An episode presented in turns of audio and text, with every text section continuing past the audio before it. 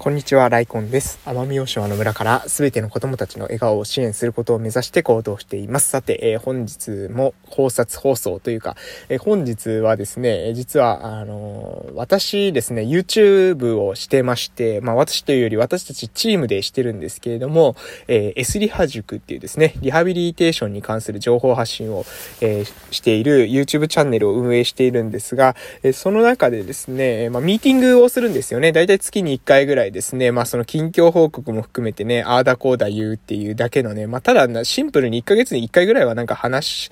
とこうか、みたいな感じの特段なんですか？これといった目的があるというよりは、ななんとなくまあ1ヶ月に1回ぐらいは、えー、顔を合わしといた方がいいんじゃないの？みたいな感じの、うん、まあなんて言うんでしょうね。なんかだんだんとですね、えー、オンラインでずっと仕事してるとね、なんかなんだかんだこうみんながだんだんこうバラバラな方向に行っていく気がするんですよね。なので、たまに、えー、まあそういう顔を合わせて、また、えー、志を一つにするというか、またその、うん、あの、頑張ろうという気持ちを奮い立たせるみたいなこと大体1ヶ月に1回してるんですけど、この前ですね、えー、S リハ塾のミーティングがあったんです。で、その S リハ塾のミーティングの中で、えー、まあ、あの、クリエイティブな言語聴覚士、ムスクさんっていうですね、えー、まあ、そういったツイッターアカウントもですね、えー、ムスクさんは持ってるので、クリエイティブな言語聴覚士で調べていただけると、えー、出てくるかもしれませんが、えー、ムスクさんがですね、結構ね、面白いこと言ってたんですよ。で、この面白いことを、まあ、私なりにね、解釈も加えてですね、話していこうかなと思ってて、これ何についての話かというと、メタバースについての話なんですよね。皆さん、聞いたことありますか？メタバース。うん。まあね、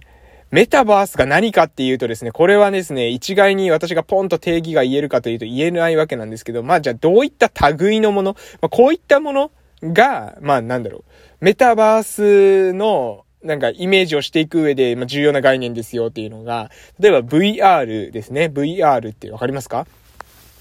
バーチャルリアリティということで、えー、の頭文字取って VR なんですけども、要するに仮想現実ですね。仮想現実のことを VR って言います。えー、またですね、AR って言って、これ A ちょっと忘れましたけれども、えー、拡張現実っていう、あの、AR っていうのもあるんです。でも、つまり VR、AR っていうのは、まあ、仮想現実、拡張現実ということで、まあ、現実っぽい、え現実じゃない空間だったりとか、えー、現実を拡大したような、えー、そういったもの、えこれがまあ、何ですか、そのメタバースの、周辺語彙みたいなところなんですよね。で、えー、このメタバースって結局何がしたいのかって。まあ、メタバースは、一番わかりやすいのは、あのオキュラスケーストって皆さん知ってますかね？あの、Facebook のそのメタ社が出している、あの、こう、カッパってこうなんかですね、目にはめたら、えー、バーチャル空間の、を、にいるみたいな、自分がバーチャル空間で、えー、まあ、ゲームをしたりですね、まあ、YouTube 見たりとかもできるみたいですね。映画を見たりとかってこともできるみたいです。映画館にまるでいるような雰囲気で、えー、体験することができるっていうのは、これメタバースなんですけれども、そのメタバースの本質って何なんだろうっていうことをですね、会話するんですよね。もう、こんなこと会話する人あんまいないと思うんですけどね。私がね、メタバースって何なんだと。メタバースというのは何どこに目指しているんだと。どこに人類は向かっていくんだっていうことをね、切り込んでいくわけですよ。もうこの時点でですね、えー、ミーティングしてですね、ムスクさんはですね、その VR、AR が好きなので、鼻息荒くから語るわけですけれども、その以外の人たちもう興味ないですよ、ほとんどね。もうどうでもいいわけですよね、正直。どうでもいいけど、こ、ここにこだわるのはですね、私なんですよ。あの、とにかくですね、まあ、その、クリエイターのメンバーが、えー、持っているそのコアな価値観とか、その人が取り組んでいる今の、えー、活動にですね、私は強く興味を持って、えー、いくっていうのはね、まあ、私のある意味仕事じゃないですけど、私、そういう仕事というか、私そういうとこあるんですよね。人が熱狂しているところ、その熱狂の理由が知りたすぎるっていうのがですね、私なので、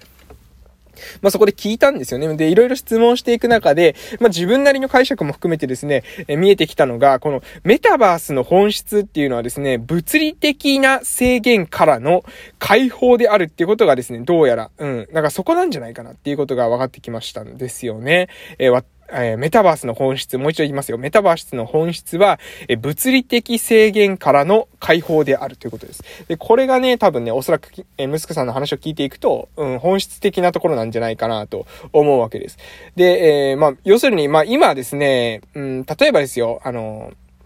私たちの世の中で、物理的に無理っていう言葉聞いたことありますか？皆さん。物理的に無理っていう、あのー、言葉聞いたことないですかね？えー、私あるんですよ。まあ、あんまりそういう言い方しないよっていう人もいるかもしれませんけど、このね、物理的無理っていう時にですね、ニュアンスとしてですね、物理的に無理だから絶対に無理っていうようなことを意味しているうん、ことが多いと思うんですよ。物理的に無理って言ってる時に、あ、じゃあ絶対無理なんだっていうことを、なんか内包しているというか、えそこも含んだ、え意味で、物理的に無理って使っていることが多いかと思うんですけれども、でもね、面白いのは、このメタバースはですね、物理的制限から、えー、解放を、えー、が本質だと思うので、えー、何が言いたいのかというと、物理的に無理、でも、メタバースならっていうことになると思うんですよ。要するに、物理的にはできない。現実世界で物理的にはできないけれども、メタバースの世界ならばそれを実現できる。うん。こういったニュアンス、ここがですね、まあなんだろう、ある意味みんながですね、人間がメタバースの方向に惹かれている人、えー、一部の人間に、でもですね、えー、熱狂している人たちがいるっていうのは、この、えー、今まで私たちが絶対無理だという風に考えられていたことが、できるようになるかもしれない。ここにですね、人間って熱狂してるんじゃないかなって思うんですよね。うん、じゃあまあ過去の例を考えればですよ。そら、そら人間はですね、空を飛ぶことはできないと。鳥のようにですね、羽が生えるこ、羽が生えている生き物ではないので、えー、自由にですね、空を飛ぶことができないなんてことを言っていたらですね、飛行機が生まれたわけなんですよね。で、そして、えー、他にもですね、まあ人間は宇宙に行くことはできない、あの星に行くことはできないみたいなことをですね、言ってたんですよ。月に行くことはできないって言ってたんですけれども、それが行けるようになったのが、えー、まあ宇宙のですね、そのロケットなわけです。スペースシャトルだなわけでございます。ということで何が言いたいのかというとですね、人間というのは、この、絶対無理だみたいなことがですね、あると。その絶対無理だっていうのをどうにかどうにかですね、その絶対無理なところ超えられないか、自分たちの、えー、絶対無理だという風なところ、その境界線をですね、できるだけその奥の方に押し込めないか、できることを広げられないかっていうことに興味を持つのがこのホモサピエンスの本質であり、かつですね、このホモサピエンスの本質がメタバースにもですね、えーメタバースでも、メタバースでも、えー、ホモサンピエンスのそういった特徴というものが、えー、現れているんじゃないかな。えー、物理的に無理というものを、乗り越えるために仮想現実を生み出す。拡張現実を生み出す。これによってですね、私たちというのはですね、物理的物理的な制限から解放された、まさに昔であれば絶対に無理だった領域に踏み入れようとしているのじゃないかなというふうに、え思ったわけでございます。で、これがね、やっぱね、これ気づいた時にね、なんかスッキリしたんですよね。その、あなんでメタバース？なんでそのゲーム？ゲームですよ。私からしたらですね、もうあのゲーム機ですよ、結局は。えー、なんかね、あのテレビに繋がないでいいゲーム機ぐらいの感覚だったんですけども、その本質とは何なのかっていう風に考えた時に、実はね、実はそうじゃないんですよね。そのゲーム機じゃないんですよ。ゲーム機っていうのはあくまでそのテレビゲームという画面の制限の中でやっているものが、えー、実際にですね、自分が、えー、顔にそれを装着、そのツールを装着してですね、なんか手をになんかリングみたいなものを持ってこうコントローラー持ったらですね、その世界に入るんですよ。だから没入感が全然違うんですよね。テレビゲ画面に映ったゲームをしているのと、実際に自分がそのテレビ画面の中に入ったような没入感のある、そのもう新しいゲ、えー、世界に入っていくのでは、これ絶対全く異なるというわけなんですよ。これがね、面白いなというふうに思ったのと同時にね、人類というのは常にですよ、自分たちができなかったこと、絶対に無理だというふうに言われてきたことを、えー、なんか塗り替えていく。それを更新してですね、できるだけ無理だったものを一部からできるようにしていく。そしてできるようにだんだんだんだんとですね、奥へ奥へと進んでいく。ここを考えると、